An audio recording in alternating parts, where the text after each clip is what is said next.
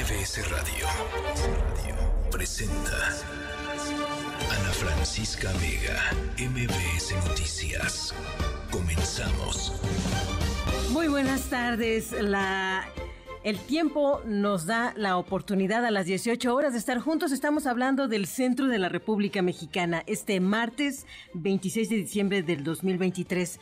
Aquí en ausencia de Ana Francisca Vega, Rocío Méndez, todo el equipo de Noticias MBS y con un saludo muy cariñoso a la gente de Ciudad del Carmen, de Durango, de Felipe Carrillo Puerto, de Reynosa, de Ixtapas y Guatanejo, y también en Torreón nos escuchan, además de la gente en el Valle de México, lluviosa la tarde, se está poniendo fría, ya le tendremos detalles a través del 102.5 de frecuencia modulada. Ustedes conocen las vías para comunicarse este espacio siempre a su disposición, las redes sociales de Ana Francisca Vega, la titular de este noticiario, Ana Vega en Twitter, es decir, la línea del señor Elon Musk X, así como arroba Ana Francisca Vega Oficial en Instagram y también en Facebook.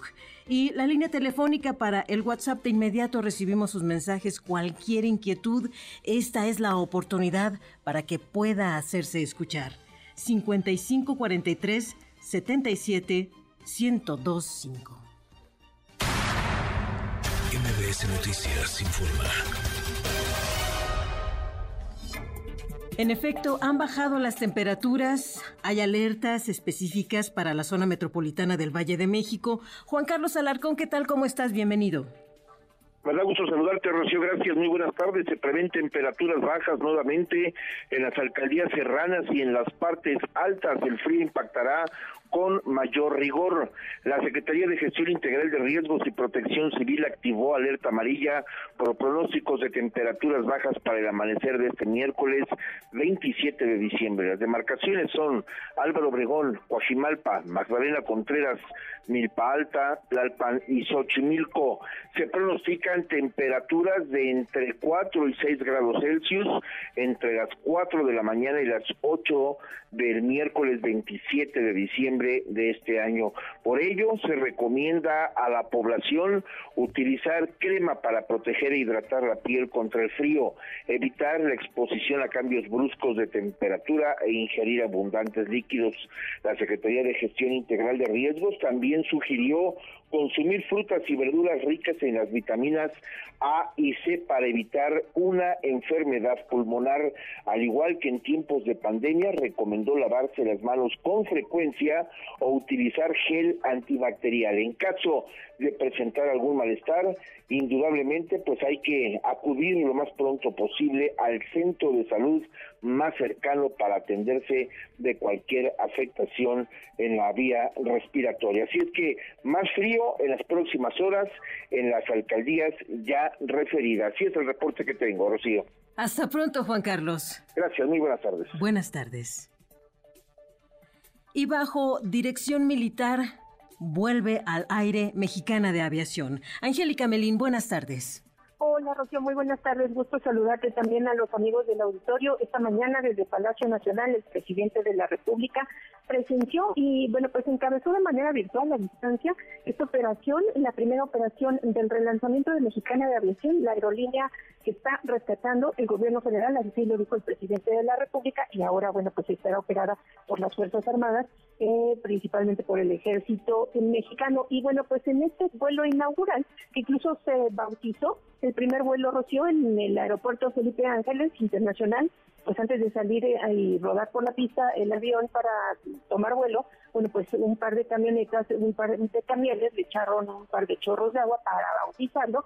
Señalaron el eh, secretario de la Defensa Nacional, Luis Crescencio Sandoval, y los eh, representantes también del Ejército que participaron en la conferencia matutina en Palacio Nacional para presentar este relanzamiento de Mexicana de Aviación, indicaron que se trata de una tradición, una costumbre en la aeronáutica internacional, y bueno, así sucedió con este vuelo inaugural de Mexicana, que tuvo contratiempos por mal clima, expresó la aerolínea que ahora se encarga de pues esa línea rescatada por el gobierno federal, bueno, pues eh, tuvo un, eh, un, retraso y también un aterrizaje, mm, digamos, no fue de emergencia, Rocio, pero sí fue eh, provisional. Él no llegó a Tulum, debía llegar a Tulum desde el aeropuerto Felipe Ángeles en el Estado de México hasta Tulum en Quintana Roo, pero tuvo que hacer escala técnica este aeronave en Mérida, Yucatán, porque por el mal clima. En redes sociales fue donde esta nueva aerolínea del Estado Mexicana de Aviación confirmó el desvío y el retraso que tuvo en sus primeras operaciones este martes 26 de diciembre en su reinauguración. El vuelo 1788 salió a las 08, dos horas de esta mañana del AIFA, del Aeropuerto Internacional Felipe Ángeles, debía llegar a Tulum, pero tuvo que detenerse Tuvimos una interrupción en la comunicación con nuestra compañera Angélica Melín, que nos relataba cómo desde Palacio Nacional, por vía remota, se pudo observar la manera en cómo tomó vuelo Mexicana de Aviación. Nos escucha, te escuchamos de nueva cuenta, querida Angélica. Gracias, Rocío. Sí, decíamos que tuvo que hacer esta escala técnica una parada por algunos minutos en Mérida, Yucatán, esta aeronave la primera del reinicio de operaciones de Mexicana de Aviación por las condiciones climáticas. En su cuenta en Twitter, esta nueva empresa mexicana Vuela eh, indicó que fue debido al mal tiempo, no por una falla técnica de la aeronave, sino que, bueno, pues las condiciones meteorológicas no eran favorables para que siguiera a su destino final, que era el de Tulum, y bueno, fue así como este vuelo se desvió del aeropuerto eh, de su destino final a Tulum, se, se desvió al aeropuerto alterno de Mérida por estas condiciones climatológicas. La empresa dijo, Rocío, que, bueno, pues aprovechó la aeronave para hacer recarga de combustible y se mantuvo en ese lugar durante algunos minutos para poder volar ya a su destino final. Esto en un mensaje publicado alrededor de las once y media de la mañana de este 26 de diciembre, la línea Aeroméxico detallaba apenas qué había ocurrido con esta aeronave que no llegó de primera mano a su destino. En el siguiente mensaje publicado al mediodía, 12 minutos del día con 12 de el día con cinco minutos, la empresa ya indicó que, bueno, pues el viaje con destino a Tulum se habría reanudado y ya para las dos de la tarde la empresa publicó en un nuevo mensaje que ya había llegado ahora sí en el aterrizaje debidamente terminado en el aeropuerto eh, Felipe Carrillo Puerto de Tulum. Al presentar esta nueva aerolínea, el titular de la Secretaría de la Defensa, Rocío, el general secretario Luis Crescencio Sandoval señaló que, pues sí, va a ser eh, difícil que eh, esta aerolínea se consolide, todavía no va a ser posible que pueda alcanzar rápidamente la sostenibilidad financiera, la autosuficiencia financiera para seguir operando. Sin embargo, señaló que será todos los esfuerzos y con estas apenas cinco aeronaves con las que cuenta comenzará a operar para, bueno, pues ir agarrando vuelo mexicana de aviación y así lo explicó el secretario Luis Crescencio Sandoval, quien, a quien se le preguntó directamente sobre las proyecciones que tiene la Defensa Nacional para que este proyecto pueda consolidarse y pues, ser autosuficiente económicamente por sí mismo. Vamos a escucharlo. Esa proyección también está vinculada a, poder ya tener los 10 aviones que se contrataron con SAT Holding. Entonces, a partir de que los eh, tengamos, que ya tendríamos la flota completa para, para inicio de operación, de ahí este, haremos ya una corrección de la proyección para poder establecer el punto de, equilibrio de la, de la aerolínea. ¿no? Ahorita pues no, no, lo, no lo tenemos, digamos, eh, ajustado y es que esta nueva aerolínea del Estado mexicano, que va a estar operada por las Fuerzas Armadas, Rocío, empieza sus vuelos con apenas cinco aeronaves, decíamos, tocará 14 destinos inicialmente, destinos nacionales, y poco a poco, decía el secretario de la Defensa, en cuanto pueda hacerse de más aeronaves, lo que se espera ocurra a principio del 2024, en los primeros dos meses del siguiente año, que puedan se puedan rentar otras cinco aeronaves para pues ir ampliando los vuelos, las operaciones de Mexicana de Aviación y así, bueno, pues irle dando poco a poco, también lo reconoció, este vuelo que necesita esta nueva aerolínea que hoy pues se relanzó desde Palacio Nacional, el presidente de la República encabezó este acto y bueno, pues las explicaciones de los representantes de las Fuerzas Armadas sobre pues este eh, nuevo proyecto del gobierno federal que se prevé cubrirá destinos turísticos, sí, pero también algunos puntos de la República que las aerolíneas comerciales no quieren tocar. Roche es el reporte. Angélica, muchas gracias. A ti, hasta luego. Hasta pronto. Noticias. Ya todo está resuelto, tenemos el presupuesto, la autorización de las autoridades de aviación y se están adquiriendo aviones, rentando aviones, se tiene la asesoría de Boeing. Yo pienso que en diciembre, diciembre va a volar mexicana. Mexicana 1788, ¿está listo para despegar? Estamos listos, Mexicana 178. Mexicana 1788, pista 04 central, viento calma, buen vuelo y éxito. Le comentaba a unos pasajeros que cuando tenía 17 años fue mi primer vuelo que mi hermano me pagó para ir a ver a su novia y volé a, a Minatitlán, Veracruz. Y fue en Mexicana cuando todavía nos daban de comer. Y aquí está, mira, este es mi vuelo más económico que he adquirido. Les ofrecemos una disculpa por la demora. Esto fue totalmente ajeno al grupo Mexicana y agradecemos mucho que hayan confiado en nosotros. A nombre de mi compañero el capitán Lorenzo Cervantes, Grupo Mexicano y Tripulación, les damos la más cordial bienvenida a Tulum. Gracias. Bravo a los pilotos. Cuando son las 18 horas con 11 minutos, ¿qué se reconoce en esta experiencia detrás de Mexicana de Aviación? En efecto, hay algarabía por parte de quienes suelen utilizar estos servicios aéreos, pero también se reconoce al día de hoy fallas en la página de Internet. La flota de aviones es incompleta, como nos detalló Angélica Melín. El pronóstico oficial de pérdidas, por lo menos hasta 2028, está también tasado por parte del gobierno federal, pero así inició operaciones. Una persona que se la pasa rastreando cómo es el ejercicio público en este país, es quien nos ha regalado unos minutos este 26 de diciembre. Juan Ortiz, director de Lupa Legislativa, ¿cómo estás? Buenas tardes. Hola, muy buenas tardes. Muchísimas gracias por la, por la invitación. Buenas. ¿Qué te dice en principio esta experiencia del primer día de vuelos de Mexicana de Aviación ahora bajo la coordinación de la Defensa Nacional? Sí, fíjate que esto pues viene a confirmar lo que ya veníamos observando que muchos de los proyectos que está impulsando eh, el ejecutivo pues fallan mucho en temas de planeación sobre todo porque si uno revisa o así que los documentos oficiales por ejemplo el Nacional de Desarrollo el proyecto de Mexicana así como la empresa militar o Meca Maya Mexica de la Sedena pues no estaban previstos. Estos son proyectos que nacieron en los últimos dos años, por lo menos, y eso lo estamos observando en cuanto a cómo están llevando a cabo las cosas, ¿no?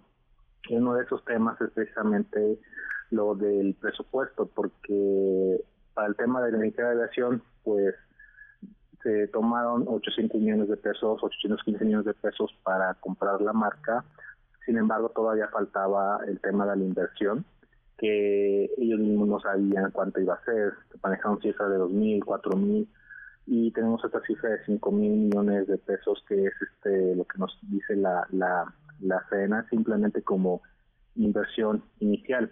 Y no estamos tomando en cuenta también que este documento, hay un documento de análisis financiero que hace la CENA que prevé pérdidas de más de 2.500 millones de pesos hasta 2028 y sería hasta 2029 cuando ellos creen que va a ser rentable.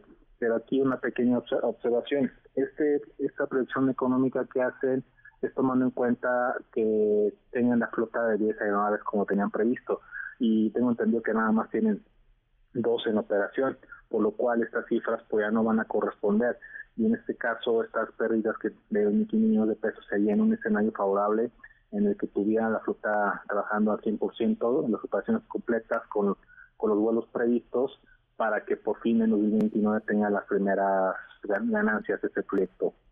Ahora, Juan, con estas advertencias que nos haces, aquí te consultamos. Es un acto de justicia en el caso de todos estos trabajadores que se quedaron sin un empleo por decisiones tomadas en pasadas administraciones. Tendremos que asumir que, a final de cuentas, sin el apoyo federal, sin recursos de la nación, esta aerolínea no podrá funcionar de manera eficaz, por lo menos en los primeros años. Y en esa línea también, ¿dónde queda la competencia abierta con otras aerolíneas mexicanas? ¿Podrías comentarnos algo al respecto? Claro, Rocío, mía, de entrada la situación de estos trabajadores de fue muy complicada Y esa es agridulce el resultado, porque si bien es, se puede decir que no hemos absolutos 800 millones de pesos, es una cantidad importante ya distribuidos entre todos los trabajadores afectados, pues ya es una cantidad, digamos, no suficiente por todos estos años que tuvieron que, que pasar. Entonces, por ese lado también agridulce para ellos, pero por lo menos tiene un, un cierre. Y este tema de la competencia, pues qué bueno que lo tocas, este, Rocío, porque lo que sí van a ofrecer Mexicana de Aviación van a ser vuelos, digamos, baratos, con un TUA muy bajo del costo, porque va a ser desde, desde el AIFA. Sin embargo, es, lamentablemente estos precios son así porque van a estar recibiendo apoyo del Estado, ¿no? Y eso va a provenir principalmente de los ingresos a, través de nuestros impuestos, a través de la venta de, petróleo y, así en general como recibe los ingresos la, la, federación. Es decir, va a tener que estar recibiendo subsidios todos estos años para que pueda consolidarse y pueda tener precios competitivos. Entonces, por ese lado sí, he leído que hay una, un temor de las aerolíneas porque estos precios este, solamente los va a manejar la mexicana de, de, aviación, por lo que va a estar complicado para ellos en ese aspecto, sobre todo si tomamos en cuenta que aeropuertos como la Ciudad de México están pasando por una situación muy difícil donde el TUBA se está usando para pagar la deuda que, que dejó la cancelación del nuevo aeropuerto de Texcoco y no se está usando para mantenimiento y hemos observado estos últimos días y meses, pues también hay que decirlo, una pésima situación de mantenimiento de, del aeropuerto Benito, Benito Juárez. Y por el otro lado vemos una inversión muy fuerte al aeropuerto Alaifa cuando todavía no despega en el número tema de vuelos y, de, pasajeros. Entonces sí es una situación complicada para, para las aerolíneas comerciales y también si bien va a recibir apoyo, pues también hay que decirlo que va con el esfuerzo de los contribuyentes, ¿no? Para que tenga éxito Mexicana de Aviación. Y de hecho, en las primeras semanas o meses por lo menos, hablando ya del 2024, Juan Ortiz, estarás de acuerdo que el consumidor tendrá que aportar mucho más allá de lo que significa una buena oferta de vuelos, porque hay que reconocer que el AIFA aún no tiene todas sus líneas de conectividad completas, como por ejemplo esta ruta del tren suburbano que desde la estación Lechería promete en un momento dado, en algún momento del 2024, conectar con el Aeropuerto Internacional Felipe Ángeles, pero hasta el día de hoy no es así. Así es, te tocas un, punto muy importante, Rocío, porque el AIFA se prometió como un sistema metropolitano aeroportario, ¿no? Y se prometió como una, como una ciudad aeroportaria, así como una renovación del aeropuerto de Toluca con el la Ciudad de México. Sin embargo, se inauguró solamente con una pista y, de ahí se quedó en corto. Por eso estamos viendo que por un lado no tiene una gran demanda y por otro lado tampoco tiene la oferta y eso se observa en los números, porque por ejemplo te pongo que va, va a recibir el siguiente año, 2024, 1.500 millones de pesos de, subsidios, porque los ingresos que tiene actualmente y, según la última proyección muy este, positiva por parte de la CENA era que iba a tener este ingresos hasta dentro de varios años. Y ya lo estamos observando que le vamos a estar entregando subsidios por los próximos y 2024 van a ser 1.500 millones de pesos. Y eso es muy complicado porque como te comentaba pues aquí estamos entregándole dinero público a un proyecto que no está funcionando que tiene poca oferta y poca demanda que no está conectado que no tiene toda esa infraestructura y donde sí la tenemos que es la ciudad que es la, el aeropuerto de la ciudad de Benito Juárez pues no está teniendo esta inversión y lo poco que pueda tener inversión se está usando para pagar la deuda que nos dejó la cancelación de un aeropuerto. Pues con estas Efectivamente, Juan, con estas coordenadas que nos has entregado, agradecemos tu participación porque tenemos más elementos para comprender la importante aventura que se vivió el día de hoy desde los cielos mexicanos. Muchas gracias, Juan. Gracias, Rocío. Muy buenas tardes. Hasta pronto, que te vaya muy bien. Juan Ortiz, director de Lupa Legislativa, ¿usted qué opina? ¿Volaría? en la nueva mexicana de aviación. Recuerde que está la línea el 5543 77 1025 y por supuesto las redes sociales de Ana Francisca Vega, titular de este noticiario. Ana Francisca Vega, NMBS Noticias.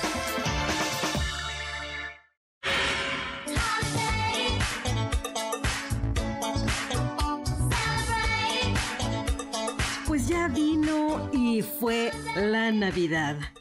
Pero para mucho, aún continúan las vacaciones. Sin duda, qué diversión. Es por eso que para nuestra primera historia sonora del año, iniciamos con esta pieza divertida. Tiene muchas décadas, lo entendemos. Muchos pensarán que es como se divertían las viejas generaciones, sin duda, pero sigue representando mucho la señora Madonna. Si no, ya verán ustedes cuántos no se van a presentar en sus conciertos en el próximo 2024. Lo cierto es que en la historia de hoy les vamos a contar de dos personas que por encima de todas las cosas disfrutan las vacaciones. La historia de hoy hablará de unas vacaciones como seguramente ninguna de ustedes o ninguno de ustedes las ha tenido. Son unas vacaciones tan grandes y extensas que la verdad ya ni siquiera deberían ser consideradas vacaciones. Ya les vamos a contar, ya les vamos a contar.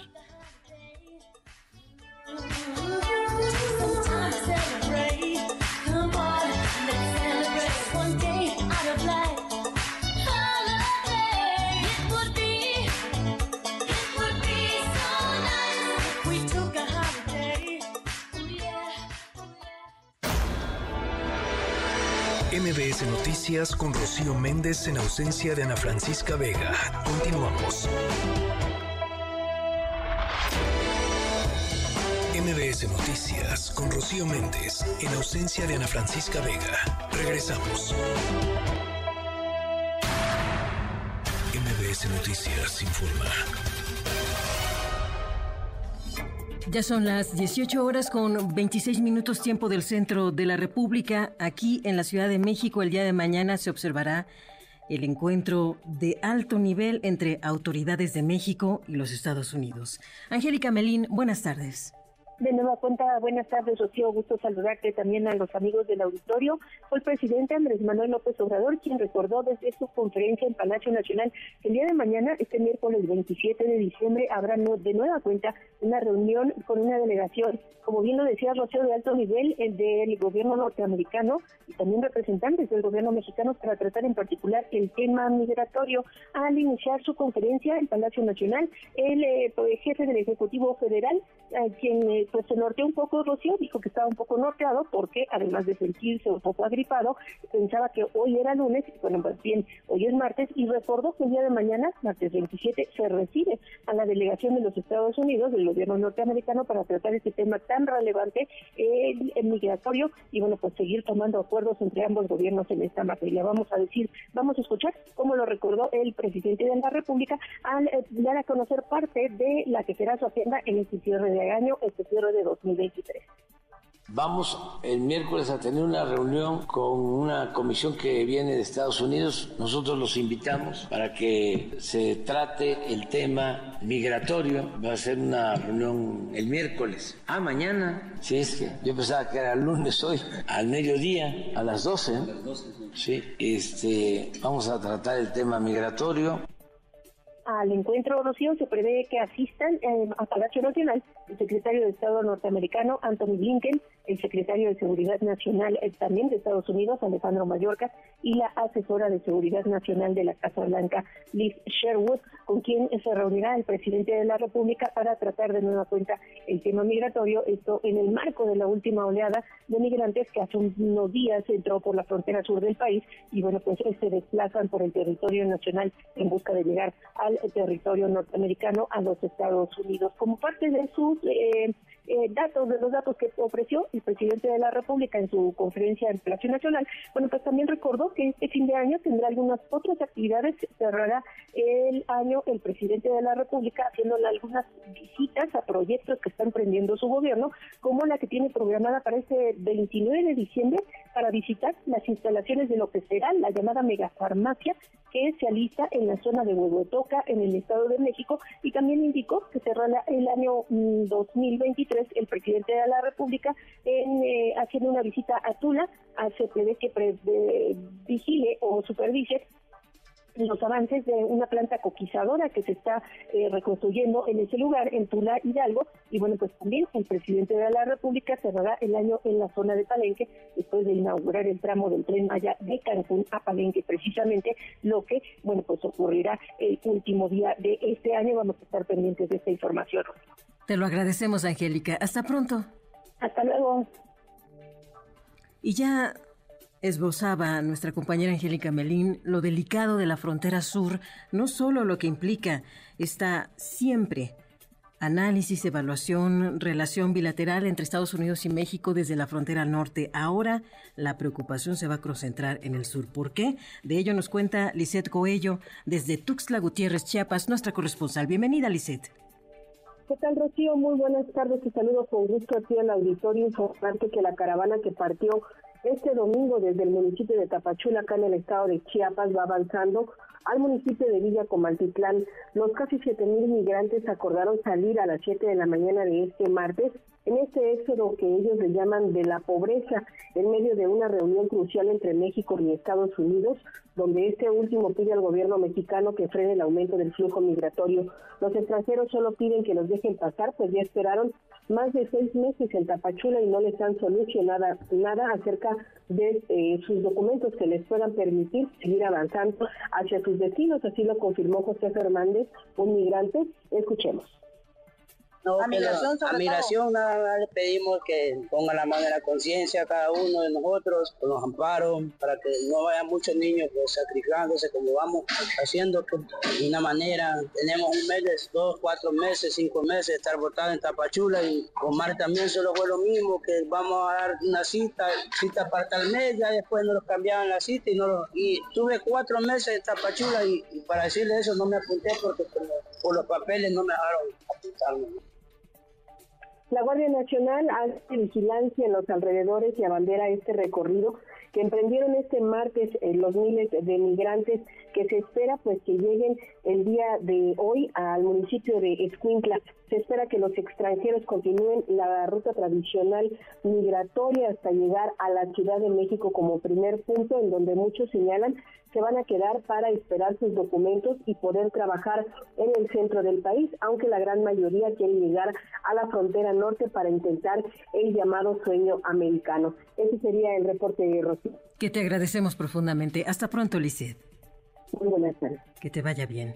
Y bien, hemos, hemos podido escuchar que el día de mañana estará aquí en México hablando con el presidente Andrés Manuel López Obrador el secretario de Estado de la Unión Americana, Anthony Blinken, también se integrará en esta mesa. Alejandro Mayorkas, el responsable de seguridad interna en la Unión Americana. Y no podemos olvidar la persistente presencia de Elizabeth Sherwood Randall, quien ha sido la intermediaria entre los presidentes Biden y López Obrador.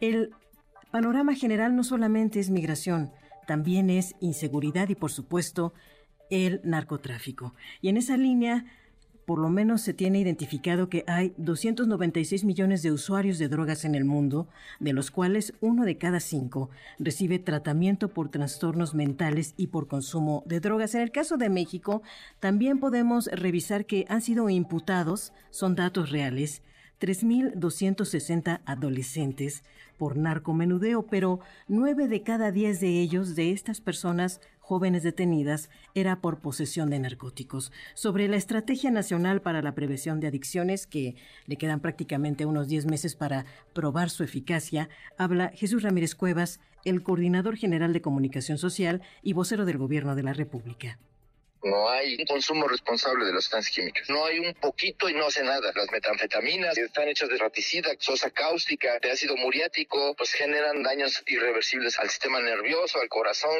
al cerebro. El enfoque era las metanfetaminas, inhalables, la cocaína, pero ahora estamos en el cierre con el fentanilo que es mortal. Como es una sustancia tan adictiva, la están usando combinada con las otras sustancias psicoactivas, enganchan a la primera. Las campañas han tenido efectos, no los deseados, pero sí al menos de poner la duda. Es una campaña ruda, cruda. Se cambió el paradigma del tratar las adicciones como un tema de seguridad pública para considerarlo un tema de salud pública, como un tema de salud mental, depresión, ansiedad que llevan a las adicciones. Combatir la normalización de la cultura del narco alrededor de los capos y de los cárteles se presenta como una carrera de éxito a pesar de la violencia, del dinero fácil, de la muerte rápida. Hemos constituido una campaña pues estigmatizar las sustancias, no a las personas. No podemos normalizar el uso de las sustancias químicas porque sus daños son irreversibles. Los efectos son muy destructivos para la salud.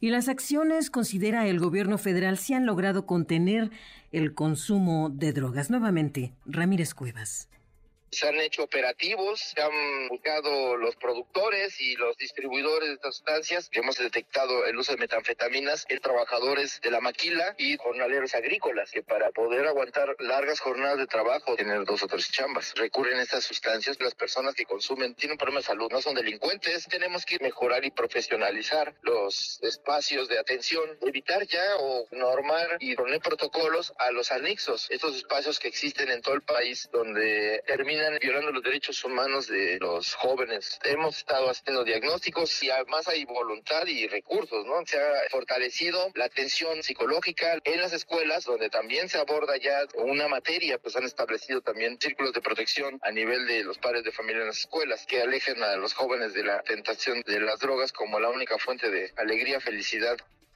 y cuando son las 18 horas con 36 minutos, les informamos que esta mañana particularmente al mediodía, cambió el panorama de la Ciudad de México con el transitar de dolientes.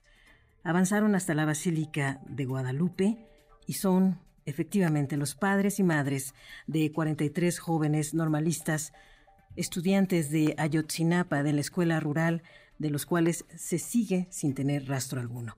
Nora Bucio, muy buenas tardes. Rocío, te saludo con muchísimo gusto y de la misma forma al auditorio. Como lo comentas, el obispo Raúl Vera recibió a las madres y padres de los 43 estudiantes desaparecidos de Ayotzinapa, a quienes les dijo que son un baluarte nacional, que por su lucha no pasan desapercibidos ante nadie, y agregó que además muestran que las autoridades son una vergüenza porque no hacen su trabajo. Incluso acusó al presidente de mentirles a las familias. Escuchemos al obispo Raúl Vera. Y es una vergüenza lo digo aquí, delante de la Virgen de Guadalupe, es una vergüenza el tipo de autoridades que tenemos en México. Sí, que aumentan la criminalidad en lugar de rebajar. Y ustedes son para nosotros un baluarte, son custodios, custodias y custodios de nuestra seguridad como ciudadanos mexicanos. Ustedes no desapercibidos ante nadie. En la misa anual que cada 26 de diciembre las familias realizan en la Basílica de Guadalupe para pedir por la aparición de los jóvenes, el obispo Vera lamentó que la justicia a nueve años y tres meses no haya llegado y reprochó al Estado mexicano ser omiso en su responsabilidad. Además, dijo, nadie puede negar que este crimen fue de Estado. Las madres y padres, portando una vez más las fotos de sus hijos desaparecidos en Iguala, caminaron por la calzada de los misterios gritando nuevamente el nombre de sus desaparecidos y exigiendo que si vivos se los llevaron, vivos se los devuelvan. El vocero de las familias, Melitón Ortega, reprochó que en la cuenta final del sexenio de Andrés Manuel López Obrador, quien asumió como un compromiso de gobierno encontrar a los estudiantes, ahora ya ni siquiera los reciba y le recordó que ellos no están en contra de su gobierno. Escuchemos al vocero de las familias de Yotzinapa, Melitón Ortega y que llamamos al presidente que se siente con los padres. Pues yo creo que los padres son seres humanos que están esperando de un presidente que es el que está gobernando en este país y, que nosotros estamos pues, en, las mejores condiciones, como siempre lo hemos dicho. Los representantes legales, una cosa es que se, hace, se haga la crítica porque vemos que hace falta, no se están haciendo las cosas, pero no somos los que nos oponemos a, eh, a la política del gobierno. Dijo además que desde la salida de Alejandro Encinas Rodríguez de la Subsecretaría de Gobernación y de la Comisión Presidencial para el caso, las investigaciones están totalmente detenidas, sin búsqueda, sin detenidos, sin nada que les diga que la promesa de encontrarlos se va a hacer realidad.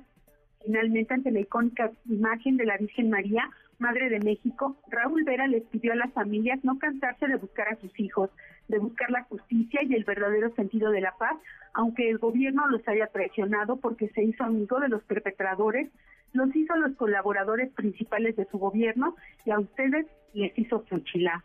Rocío, la información. Gracias, Nora. Muy buenas tardes. Hasta pronto.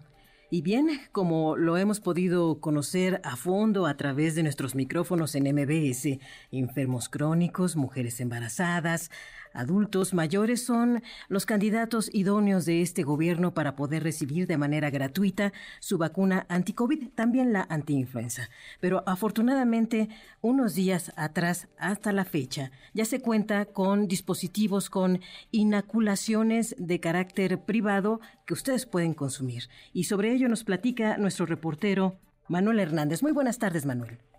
Rocío, buena tarde para ti y para todo el auditorio y continúa el interés de los mexicanos por aplicarse la vacuna contra el COVID-19 en el sector privado. Cada vez el tiempo de espera es menor, ya que ahora sí, las cuatro cadenas de farmacias que aplicarán la inoculación ya cuentan con suministros, los cuales se están actualizando de manera constante. La Cruz Roja Mexicana había dicho que este martes iniciará con la aplicación de la vacuna en cinco sedes, cuatro en el Estado de México y una en la Ciudad de México. Los lugares son Naucalpan, Cuautitlán, Huizquilucan, Toluca, Lilas, y en el Hospital Central de Polanco. Pero ayer por la tarde informó a través de su cuenta de X que será hasta el próximo jueves 28 de diciembre cuando se dé inicio en el proceso. Detalló que costará menos que en las farmacias, pero no se reveló el precio. Farmacias del ahorro la venden 799 pesos, ofrece tres meses sin intereses y cuenta con la promoción en la compra de cuatro dosis, la quinta es gratis, a través de su programa de lealtad. En Farmacias Guadalajara tiene un costo de 840 pesos y se puede pagar a tres meses sin intereses. En teoría, se puede agendar una cita desde su sitio web, pero al momento no hemos podido. Farmacia San Pablo, la vacuna cuesta 849, mientras que en Farmacias Benavides la comercializarán por 899 pesos, además de tres meses sin intereses y de regalo una caja de paracetamol. En resumen, tenemos una diferencia de 100 pesos entre la opción más barata y la más cara. Cabe destacar que por el momento las vacunas que se ofertan son para mayores de 12 años, una situación que pone en apuros a quienes tienen hijos menores. La señora Tere quería vacunar a su nieta, para lo que toda la familia pues estuviera protegida. Desafortunadamente no pudo. Escuchemos. Yo quería vacunar a mi nieta contra el COVID, pero me dicen que nada más para mayores de 12 años. ¿Cuándo va a haber una vacuna para los menores? También son importantes, se contagian en la escuela, ¿sí? Y pues a mí me gustaría saber cuándo. También, como se da en ese tipo de situaciones, lamentablemente ya salieron los vivales, por decirles de algún modo. La Unión Nacional de Empresarios de Farmacias alertó sobre la venta de vacunas contra COVID-19 a través de redes sociales con perfiles y páginas falsas, por lo cual exhortó a los consumidores a que acudan a sitios certificados. Rocío, es la información que le tengo al auditorio. Gracias, Manuel. Excelente tarde. Que te vaya muy bien. Ana Francisca Vega, NMBS Noticias.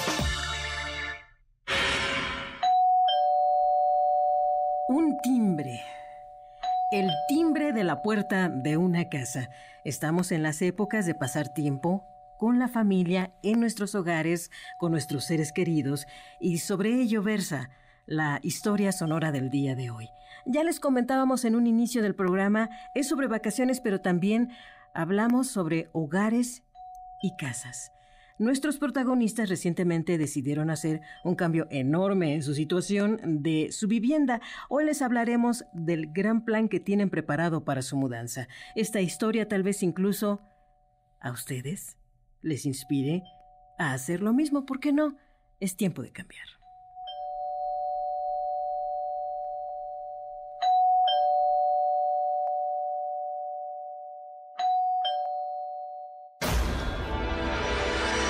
MBS Noticias con Rocío Méndez en ausencia de Ana Francisca Vega. Continuamos. MBS Noticias con Rocío Méndez en ausencia de Ana Francisca Vega. Regresamos. Ya son las 18 horas con 49 minutos de este 26 de diciembre 2023. ¿Qué ha sido este año entre sequías, catástrofes climatológicas y ya no digamos lo que vive la incertidumbre de la población del bosque en Tabasco porque el mar se está comiendo la costa. Y no nada más en Tabasco, también pregúntenle a la gente de Cihuatanejo lo que viven en estos días. Por ello nos da mucho gusto platicar con Pablo Montaño, coordinador de Conexiones Climáticas. ¿Cómo estás, Pablo? ¿Qué tal, Rocío? Muy bien, ¿y tú? Muy buenas noches ya. Me da gusto saludarte porque, sabes, ayúdanos a recapitular qué ha sido este año que está por concluir en esta materia que tú dominas y cuáles serían las advertencias que nos haces para el próximo 2024. Claro, sin duda, Rocío, te comparto. Mira, este año tuvimos varios incidentes fuertes climatológicos que nos hacen recordar las alertas que nos han estado sonando durante décadas ya sobre las afectaciones al clima de nuestro planeta y, a los ecosistemas, al, medio ambiente.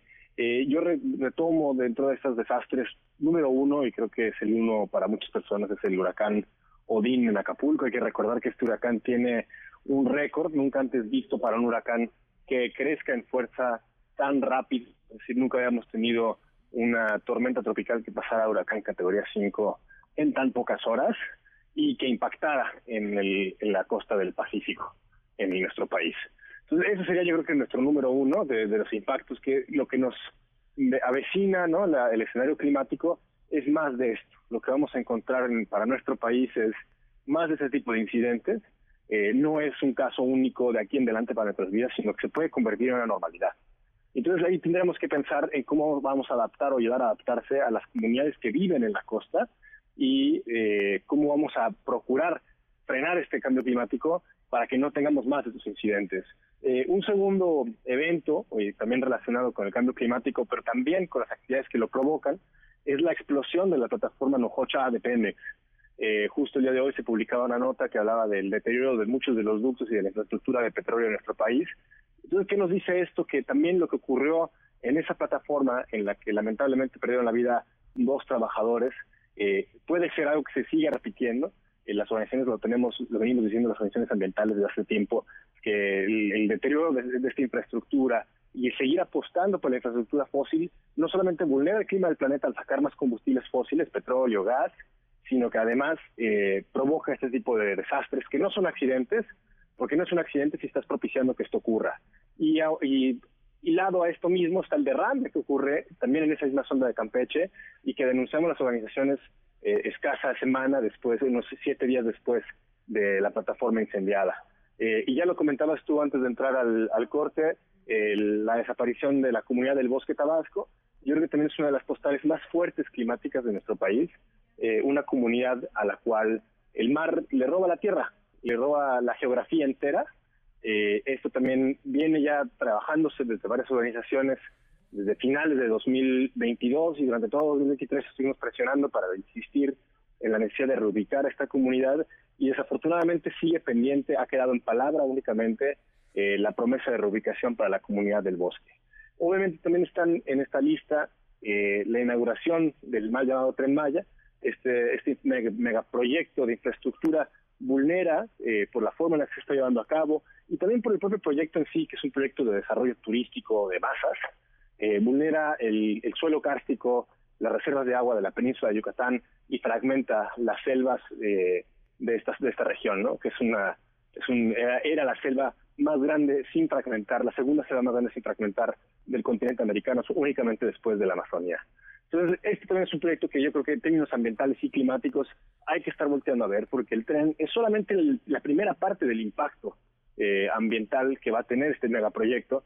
Lo que sigue son megadesarrollos, son desarrollos turísticos, son casinos, son hoteles, son infraestructura, eh, desarrollo inmobiliario, por ejemplo, que ya se están viendo, ya se ven parcelaciones en lo que era únicamente selva, y ahí vamos a tener que poner mucho el ojo para exigir que se frene y que se, que se cumpla la ley, no como ha venido pasando con este proyecto. Y por último pongo yo ahí sobre la lista, Rocío, eh, la inauguración que también ocurre este año de Dos Bocas, se anuncia con bombo y platillo. Vuelvo a reiterar, no tenemos una posibilidad, y vivo ser muy no hay una posibilidad de compaginar un planeta con condiciones vivibles y seguir extrayendo combustibles fósiles. Obviamente tenemos que seguir extrayendo combustibles de aquí a, que adaptamos nuestra economía y nuestra sociedad a una economía baja en carbono. Pero eso implica no seguir abriendo nuevos frentes o nuevas eh, fuentes de extracción y de quema de combustibles fósiles. Por lo tanto, la construcción de la refinería de Dos Bocas yo la pongo como el broche de oro de, los conflictos ambientales y climáticos de nuestro país en este año, porque marca una tendencia de negacionismo climático, cuando lo que se pretende es extraer más combustibles fósiles, que son los que nos han traído la crisis de Odín, los mega huracanes, las sequías, las condiciones climatológicas que provocan la desaparición del bosque y muchos otros incidentes que no entran en esta lista.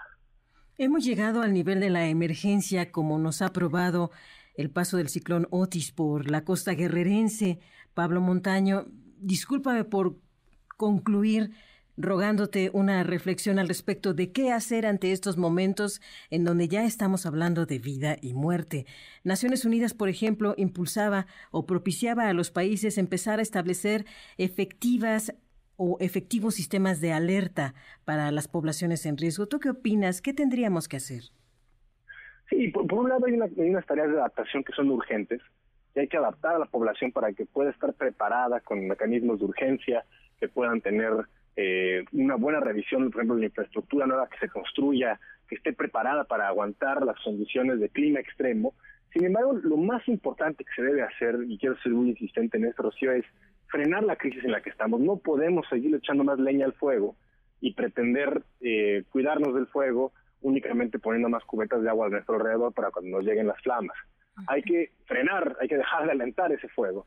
Eh, yo creo que unas cosas que se pueden hacer y también quiero meter algunas notas positivas en esta lista. Por ejemplo, eh, una cosa que también ocurre este año es la modificación eh, a partir de presión de organizaciones de sociedad civil que estuvieron trabajando con una reforma que se llamaba Cambiémosla Ya para cambiar la ley minera y se logra aprobar la modificación a la ley minera para impedir ciertos privilegios que tenía la minería en nuestro país.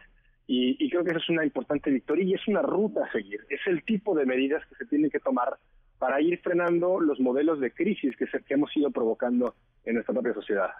Pablo Montaño, gracias por estas palabras, te lo agradecemos profundamente. Igualmente, gracias a ustedes, Rocío, por el espacio. Que te vaya muy bien. Hasta pronto. Y no olviden que, así como estos temas, hay muchos otros que podemos dialogar con ustedes a través de experiencias o análisis serios, como el caso de conexiones climáticas. Nuestra línea 5543 77 1025.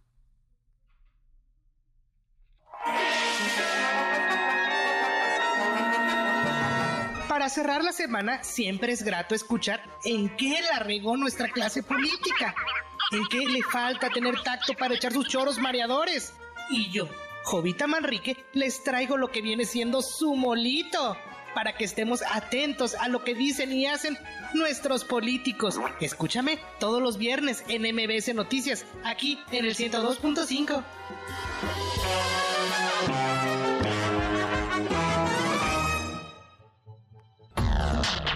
MBS Noticias con Rocío Méndez en ausencia de Ana Francisca Vega. Continuamos.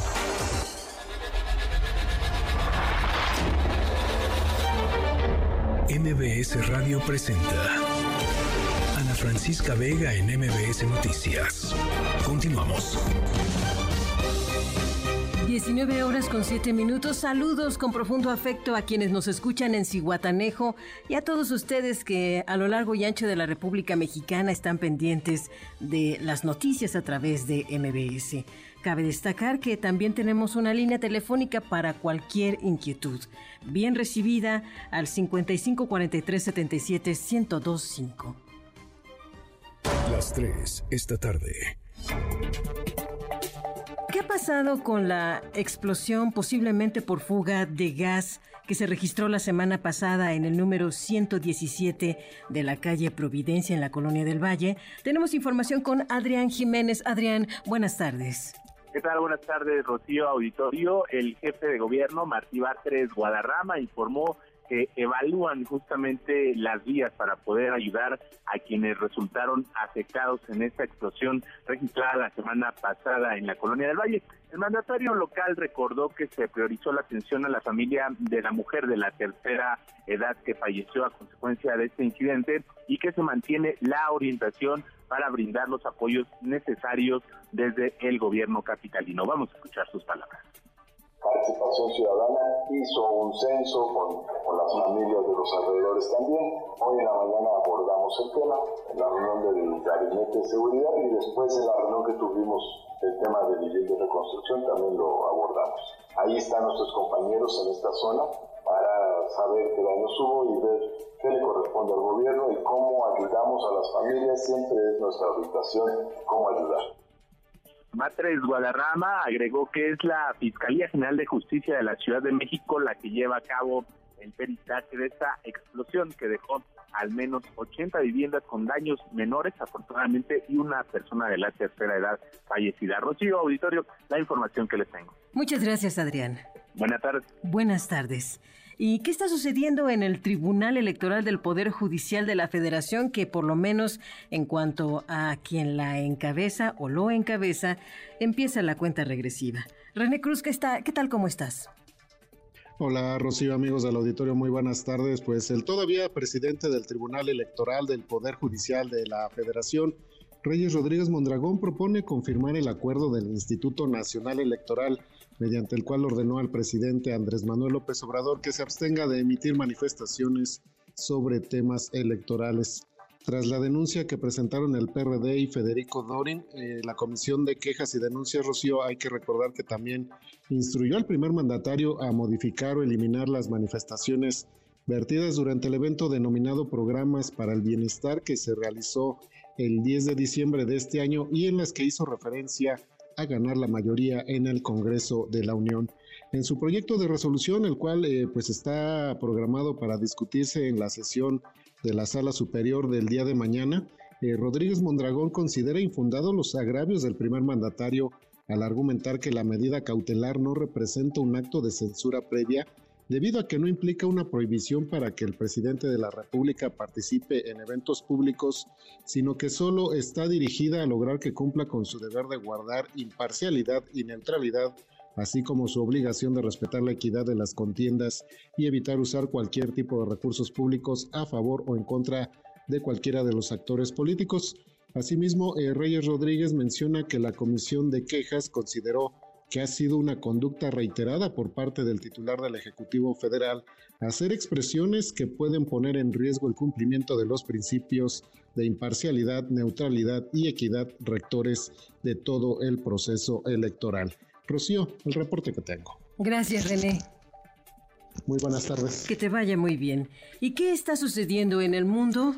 Álvaro Morales, ¿qué tal? ¿Cómo estás? Bienvenido. Hola Rocío, muy buenas tardes a ti y a todos nuestros radioescuchas. Hoy nos vamos a Ankara, la capital de Turca, la capital de Turquía, en donde el Comité de Asuntos Exteriores del Parlamento turco dio la sorpresa hoy al aprobar la candidatura de Suecia para unirse a la Organización del Tratado Atlántico del Norte, la mejor conocida como la OTAN. Eh, la afiliación, por supuesto, requiere eh, la aprobación unánime del resto de los países miembros de la OTAN y es por eso que Turquía básicamente llevaba año y medio haciendo berrinche y bloqueando esta solicitud Suecia debido que alegaban que el gobierno sueco no había cumplido con varias tareas de seguridad internacional que afectaban a Turquía. Como recordamos, Suecia y Finlandia formalizaron sus solicitudes para unirse a la OTAN este, eh, hace un par de años, después de la invasión Rusia a Ucrania. Esto a pesar de que el presidente ruso Vladimir Putin en más de una ocasión ha dicho que, que no hace falta, que para qué lo hacen, que el problema es con Ucrania y no tiene nada que ver con Suecia y Finlandia. Escuchemos. Con Suecia y Finlandia no tenemos los problemas que con Ucrania. No tenemos disputas territoriales con ellos. No hay nada que nos preocupe con respecto a su ingreso en la OTAN. Si quieren hacerlo, adelante.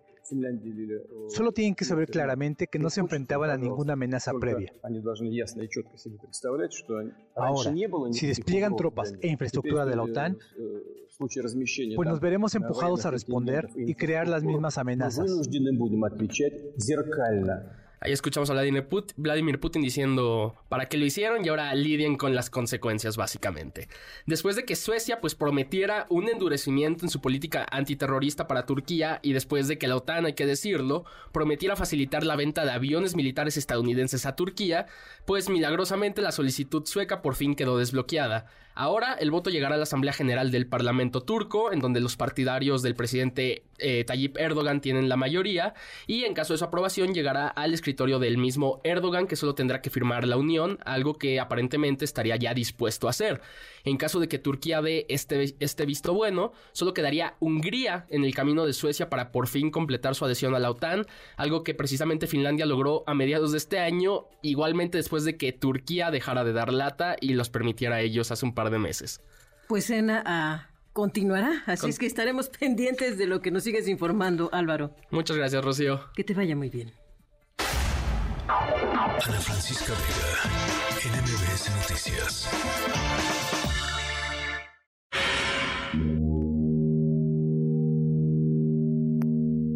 No cabe duda. Es un barco crucero, pero por la dimensión de ese sonido, es un enorme transatlántico. ¿Ustedes alguna vez han tomado vacaciones en uno de estos navíos? ¿O son de los que pues toman sus precauciones después de experiencias como el Titanic, los icebergs y todo aquello que pueda representar un peligro? El hecho es que ya andar en barcos y en particular en estos transportes es seguro, hay mucha evolución de lo que representa estos tránsitos por el mar y los protagonistas de nuestra historia sonora son verdaderos expertos en cruceros y en el viaje en cruceros. De hecho, les gusta tanto esta vida de puertos y playas que han decidido convertirlo en el centro de su existencia. Y también, como parte de esta búsqueda de historias sonoras, les vamos a contar de nuevos avances en los cruceros para que, ¿por qué no?, también ustedes tomen estas rutas.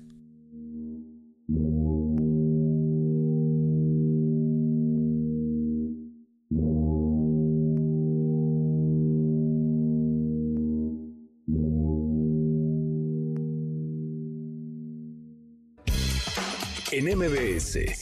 Noticias que ponen de buenas. Del 28 al 31 de diciembre en la Ciudad de México se pondrá en marcha el operativo Fiesta de Año Nuevo 2024 con un despliegue de más de 12.000 elementos de la Secretaría de Seguridad Ciudadana y servidores públicos de 13 dependencias, coordinados por la Secretaría de Gobierno, con el fin de salvaguardar la integridad física y patrimonial de los habitantes durante esta temporada decembrina.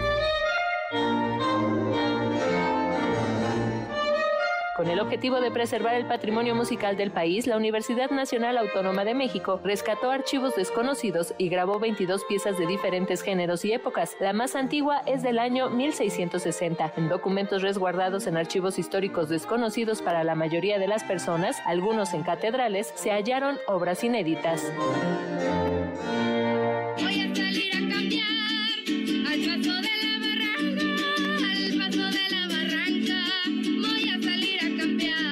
Fueron entregados los reconocimientos de la convocatoria cómic en lenguas indígenas nacionales, donde resultaron premiadas tres obras creadas por colectivos escritas en zapoteco, tzotzil y huasteco. Estos contribuyen a fortalecer y preservar los idiomas originarios. Coinciden las personas representantes de los colectivos creadores de las obras ganadoras durante el acto de entrega de premios y reconocimientos llevada a cabo en el marco de los trabajos del Plan de Acción de México para el Diseño Internacional de las Lenguas Indígenas. Con información de Félix Peña para MBC Noticias, Erika Flores.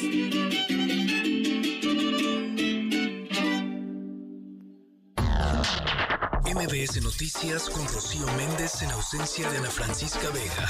Continuamos.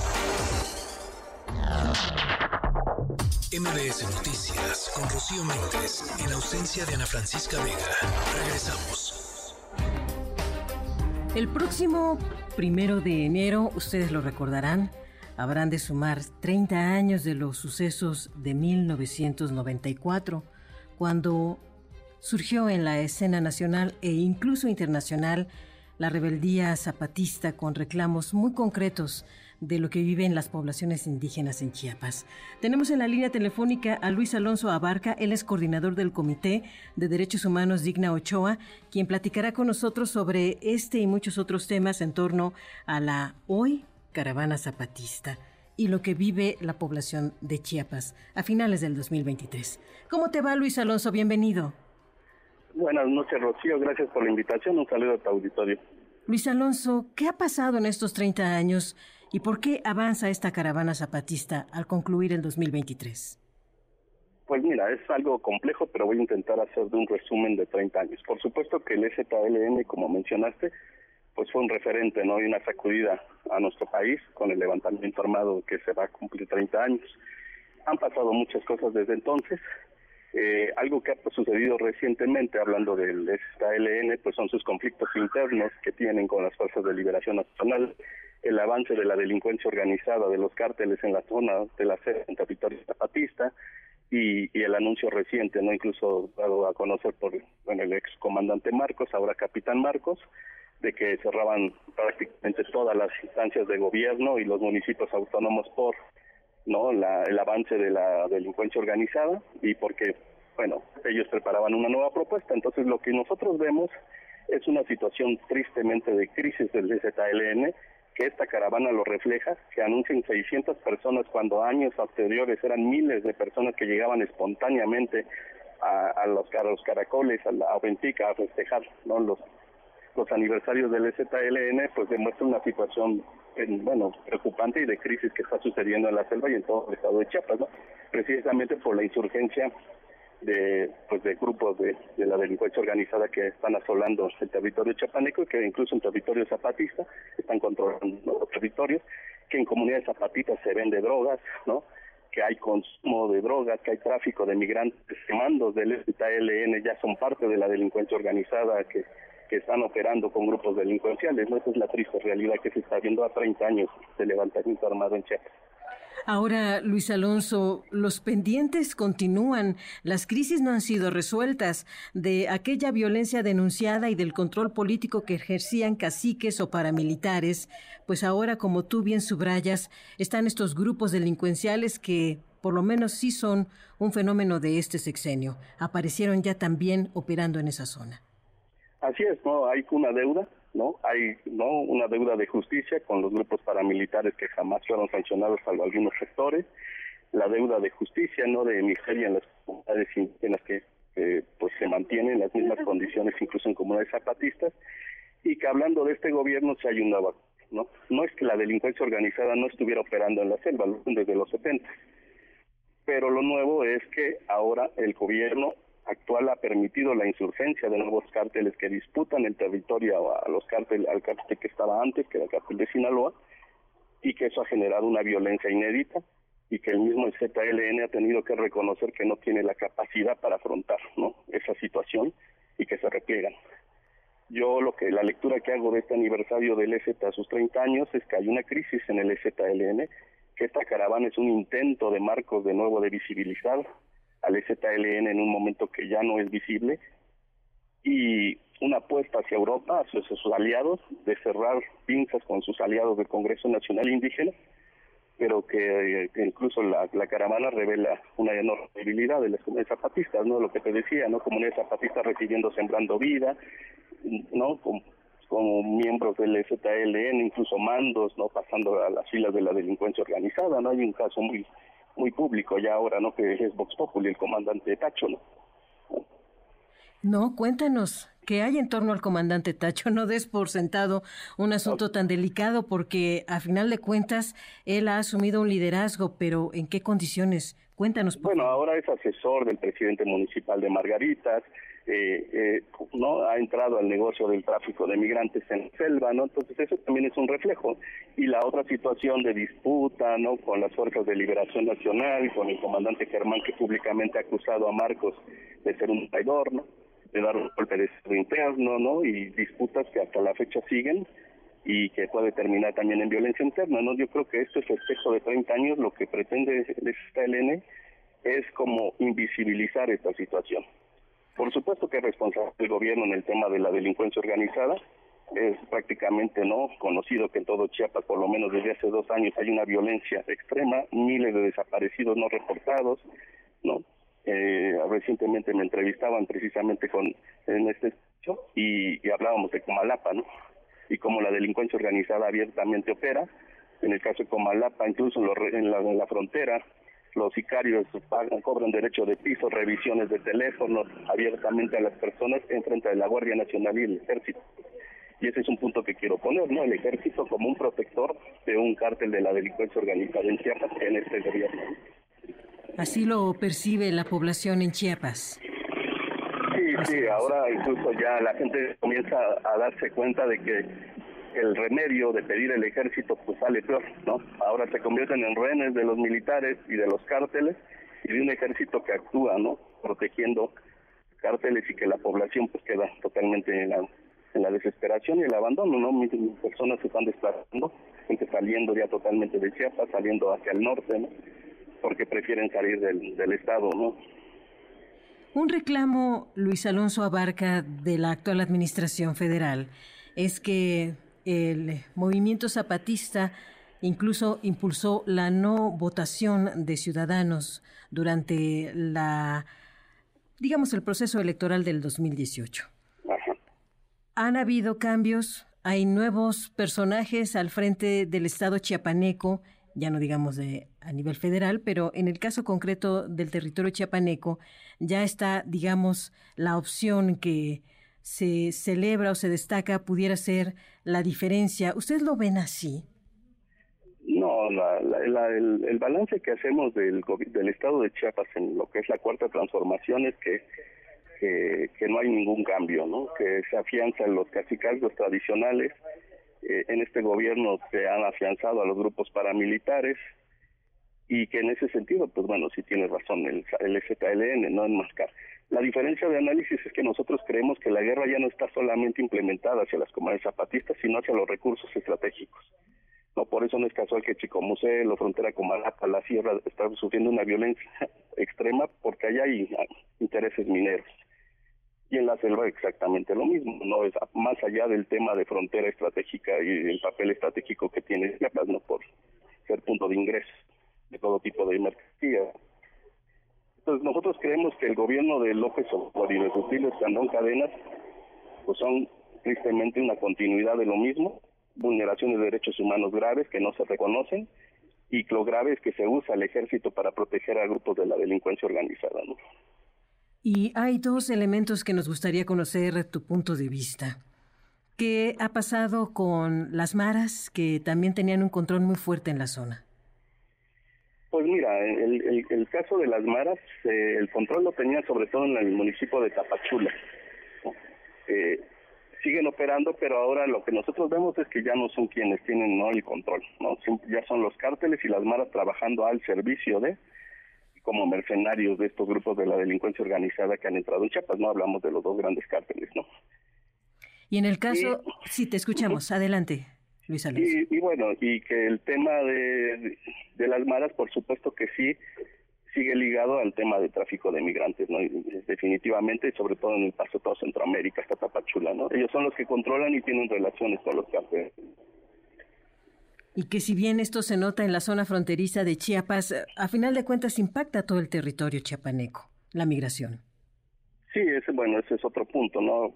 Ya ves que ahora hay una caravana precisamente eh, nosotros hemos hecho también trabajo acompañando a migrantes, ¿no?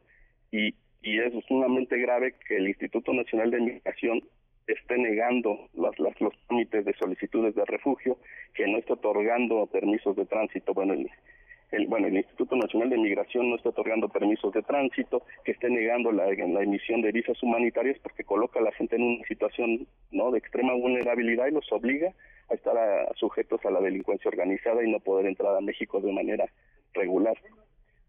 No podemos. Y, bueno, y la Guardia Nacional persiguiendo a los migrantes, ¿no? En mi caso personal, incluso yo fui detenido por la Guardia Nacional por acompañar a migrantes, ¿no? Y amenazado y monitoreado por mi trabajo con migrantes que quede asentado para que también se conozca lo difícil del trabajo humanitario y del liderazgo social. Y en esa línea, Luis Alonso Abarca, quisiéramos consultarte, ¿qué representa este proyecto de que ahora sí habrá impulso al sureste mexicano, como se ha ido observando a lo largo de esta administración. Esto también tendrá algún tipo de impacto porque por lo que nos cuentas ahora lo que observamos son personas sometidas por delincuentes o por gente del poder. Lo que también identificamos es el desplazamiento forzado de nueva cuenta de territorios chapanecos, pero este desarrollo que ha traído. Bueno, esa es una reflexión que tenemos. Mira, nosotros desde que se anunció, ¿no? El proyecto, sobre todo el Tren Maya y otras obras, ¿no? enfocadas hacia el sur, lo que vimos era como la continuidad del Plan Puebla-Panamá y el Plan Mesoamérica del foxismo y del panismo, ¿no? Son proyectos que están establecidos, que buscan no favorecer la lógica del gran capital, eh, continuar con el despojo, despojo de los, recursos, como te decía, estratégicos, que Chiapas pues, es una no un lugar privilegiado en recursos naturales y petróleo y minerales, y que y que lejos traer beneficio a la población, lo que está trayendo es pues despojo, nuevo despojo y y que va de la mano con la delincuencia organizada, ¿no? Nosotros incluso creemos que, que estas rutas que, que conectan del Tren Maya, Palenque, pues son las rutas también de trasiego, ¿no? Y de tráfico de, de de, de drogas y de armas, ¿no? He ahí la reflexión para tomar en consideración todo lo que significa vivir el día de hoy en Chiapas, que está por identificar, por observar que van a ser 30 años de la irrupción del movimiento zapatista. ¿Dónde está Marcos, el subcomandante Marcos? ¿Saben ustedes? Pues mira, hay muchos rumores, ¿no? O sea, por ejemplo, nosotros lo que sí tenemos confirmado es que Marcos salió a Europa en el barco, ¿no? En el famoso barco, ¿no? Y la caravana que hicieron en Europa, que fue un fracaso, y esta es mi hipótesis personal que este todo este montaje y todo este distractor es para preparar la salida y la jubilación del subcomandante Marcos y creemos que para que se vaya a Europa. Pues estaremos muy pendientes y te agradecemos todas estas reflexiones que compartes con nuestro auditorio. Luis Alonso Abarca, coordinador del Comité de Derechos Humanos Digna Ochoa. Que te vaya muy bien. Muchas gracias. Hasta pronto. Ana Francisca Vega, NMBS Noticias.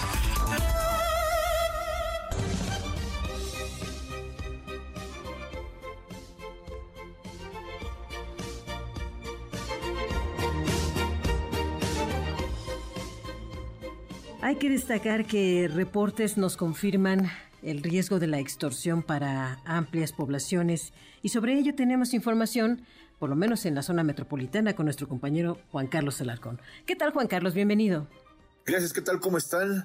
Al menos 15 grupos del crimen organizado y otro número similar de bandas delictivas de menor nivel están implicados en el delito de extorsión. En Ciudad de México oficialmente solo existen 475 denuncias por este delito entre enero y noviembre de 2023, pero la cifra negra es muy superior. Un diagnóstico de la Secretaría de Seguridad Ciudadana establece que entre enero y noviembre de este año se efectuaron 113 puestas a disposición del Ministerio Público por el delito de extorsión con 190 personas detenidas. La capital del país tiene una dinámica delincuencial distinta a la nacional, aseguró Salvador Guerrero Chiprés, presidente del Consejo Ciudadano para la Seguridad y la Justicia. Si se compara la Ciudad de México con el resto del país, por ejemplo, a nivel nacional, la extorsión registra un alza del 19%, mientras que en la Ciudad de México tiene una baja de 40%. Si comparamos enero-septiembre de este año contra el mismo periodo, eh, en este caso del 2019, ahí está muy claro que hay una diferencia en el comportamiento de la extorsión en lo local respecto de, la, de lo nacional.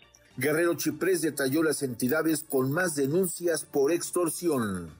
Las entidades con más carpetas de investigación en este año, en términos de volumen, son el Estado de México, Veracruz y Nuevo León. Eh, hay que decir que el combate a la extorsión pues, requiere un conocimiento de los ciudadanos también de las nuevas tendencias. En Ciudad de México, la Secretaría de Seguridad Ciudadana ha desarticulado células de grupos delictivos como la Unión Tepito, Cártel Jalisco Nueva Generación, Los Rodolfos, Malcriados de Lenin Canchola, Los Sinaloa y los Fortis, entre muchos otros. El caso más reciente ocurrió en la colonia Doctores el 7 de diciembre pasado, cuando un policía de operaciones especiales murió y un delincuente fue abatido tras la captura del líder de la célula de extorsionadores ligada a la Unión. Dos policías más resultaron lesionados. Hasta aquí la información. Gracias a Juan Carlos Alarcón y por otra parte damos un giro a la revisión informativa y nos concentramos en Acapulco en el puerto que tras el impacto del huracán Otis ya tiene también una serie de análisis y estudios sobre proyecciones económicas y turísticas. Tenemos el reporte con Citlali Sáenz. Adelante, Citlali. Así es, gracias. El puerto de Acapulco en Guerrero sigue enfrentando retos en materia de infraestructura y por lo tanto para la actividad económica. Aunque el puerto ha sido uno de los lugares preferidos de los mexicanos para pasar la Navidad y recibir el Año Nuevo, el huracán Otis lo dejó casi fuera de las opciones para vacacionar en esta temporada. El presidente de la Concanaco, Héctor Tejada, explicó que si bien la gente quiere visitar Acapulco, será hasta los primeros meses del 2024 cuando el 15% de los comercios afectados por Otis pueda reiniciar sus actividades. También reveló que lamentablemente muchas micro y pequeñas empresas no volverán a abrir sus cortinas, pues el 80% del sector terciario se vio afectado por el huracán Otis. Nosotros en el sector terciario tuvimos una afectación del 80% de, de las empresas que representamos. Esperamos que alrededor de un 10 o un 15% de este 80% de empresas afectadas puedan comenzar sus actividades los primeros meses de, del año que entra y así irse recuperando paulatinamente. A pesar de esta situación, la gobernadora de Guerrero, Evelyn Salgado, ha dado a conocer que sí se llevará a cabo la gala de pirotecnia que se realiza cada fin de año en Acapulco. De hecho, también el show de clavadistas de la quebrada regresó a la acción luego del paso de Otis y es que buscan poco a poco recuperar la actividad de la zona. Finalmente, la Asociación Mexicana de Instituciones de Seguros informó que se han registrado al menos 98 reportes en hoteles y los pagos y anticipos realizados ascienden a 1.729 millones de pesos. Esta cifra equivale a un pago diario en promedio de 33 millones de pesos durante cada día de los más de 50 días desde el paso del huracán Otis. Las primeras estimaciones de los daños asegurados ya evaluados para el rubro de hoteles son alrededor de 8.222 millones de pesos. Vamos a escuchar a Normalicia Rosas, directora de AMIS. Calculamos que ya debe ser como un 90% del reporte de todos los riesgos asegurados que teníamos en Acapulco. Como que todavía faltaría un 10-11% es lo que, lo que estamos nosotros estimando. El sector asegurador ha registrado 29.680 siniestros, casi el 60% corresponden a pólizas del seguro de daños, es decir, inmuebles, y 41% a pólizas de automóviles. De los siniestros que tenemos registrados hasta el día de hoy. Para MBS Noticias informó Citlali Sáenz. Las 19 horas con 39 minutos. MBS Noticias con Rocío Méndez en ausencia de Ana Francisca Vega. Continuamos.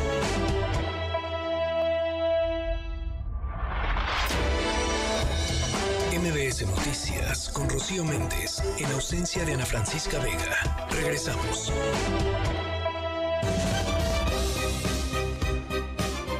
Son las 19 horas con 44 minutos, tiempo del centro de la República Mexicana. Muchas gracias por acompañarnos en este, el espacio de Ana Francisca Vega, en donde hemos podido dilucidar con ustedes una serie de asuntos. Posiblemente la gran mayoría de la población está pendiente de lo que significa ajustar los recursos para poder estar a la línea con lo que implica los compromisos de fin de año, el inicio de 2024 que como sabemos estamos en la situación en la que podríamos apoyar tradiciones muy bonitas como la del el 6 de enero. Ahí sabemos que los Reyes Magos hacen un trabajo muy importante en el cual pues podemos salir adelante junto con ellos para hacer felices a niñas y niños. Y es por eso que queremos poner a su disposición una serie de parámetros que nos pueden apoyar. En principio, se entiende que a unos días de que termine este 2023, los mexicanos ya se alistan para pues una lluvia de aumentos, esa es la verdad.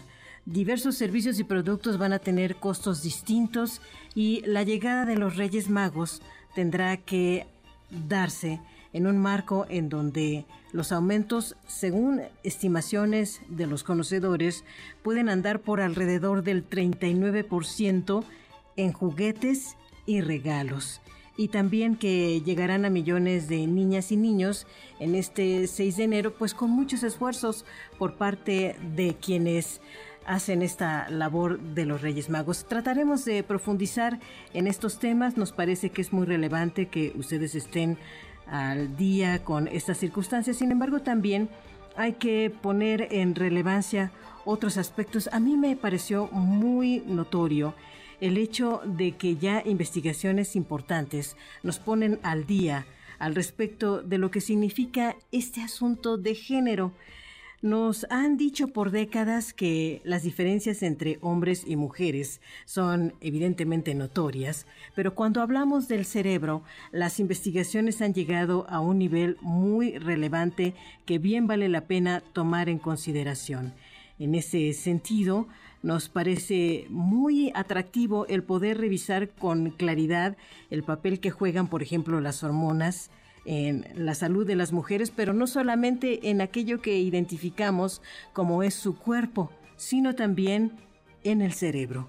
Hay circunstancias que ahora prueban que la salud hablando de hombres y mujeres a nivel cerebral, es muy distinta. Se nos ha advertido a tiempo y en forma que los cerebros de las mujeres funcionan con estrógeno.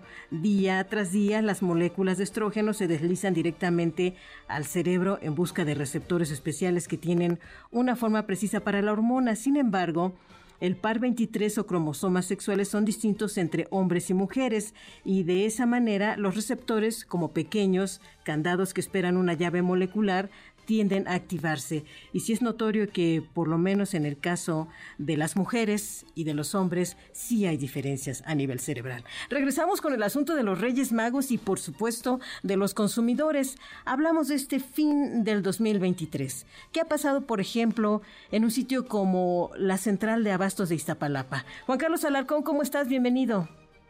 Me da gusto saludarte, Rocío. Gracias. Muy buenas tardes. Las actividades comerciales en la central de abasto de Iztapalapa han transcurrido en saldo blanco, ya que el mega mercado es uno de los más vigilados y seguros en la Ciudad de México.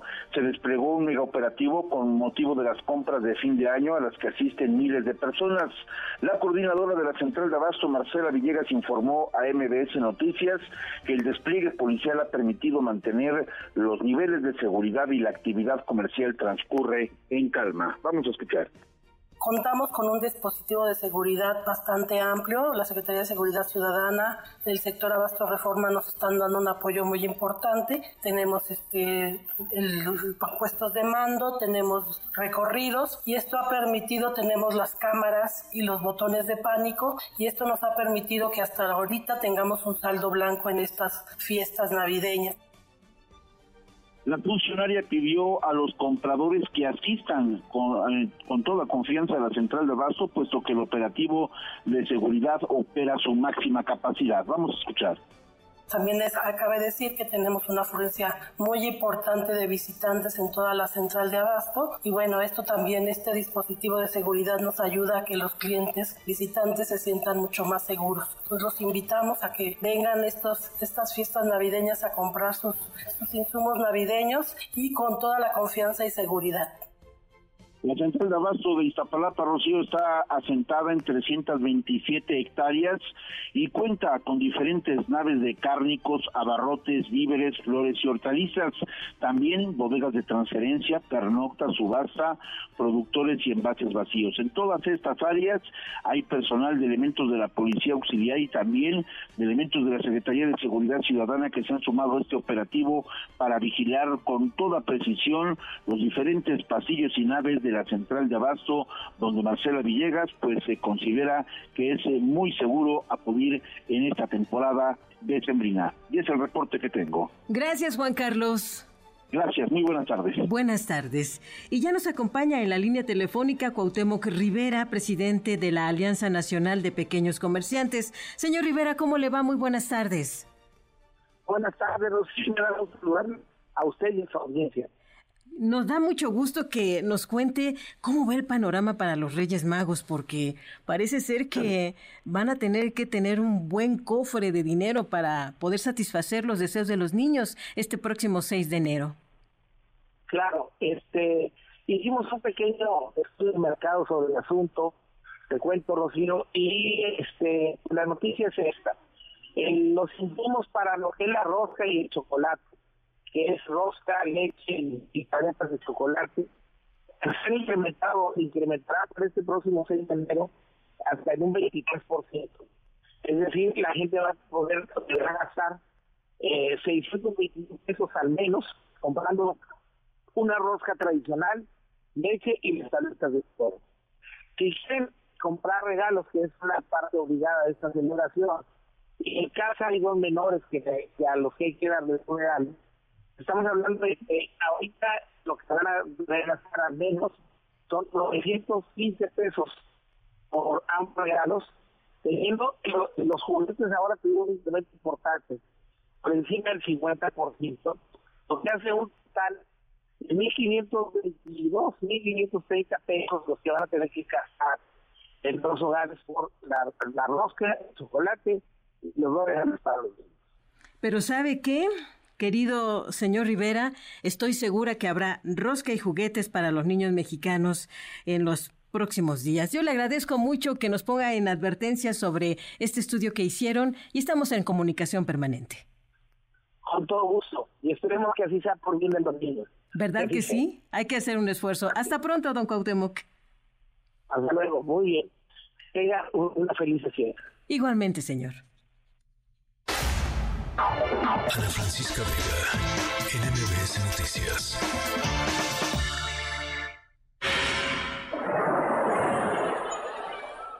¿Y para ustedes cuándo concluyen las vacaciones? ¿En unos cuantos días o semanas? Bueno, sucede que para John y Melody Hennessy la respuesta es nunca. Nunca van a regresar de vacaciones. Esta pareja de Florida recientemente vendió todas sus pertenencias, incluyendo su hogar, su negocio, porque pretenden pasar el resto de su vida en cruceros turísticos recorriendo el mundo. La pareja ya tomó los primeros pasos y aseguran que de momento tienen pasajes para diferentes cruceros de aquí al próximo diciembre. Estamos hablando de prácticamente 12 meses en los que ellos aseguran han salido la mitad de barato por este nuevo estilo de vida. Y por si eso no fuera suficiente, Johnny Melody pronto ocuparán una cabina en uno de los varios cruceros que en los próximos años empezarán a ofrecer servicios de residencia permanente con cabinas que van de las 100 mil libras hasta las 250 mil, más una renta mensual. Son las 7 de la noche con 54 minutos. Gracias por habernos acompañado. Quédense con Autos y más con José Ramón Zavala.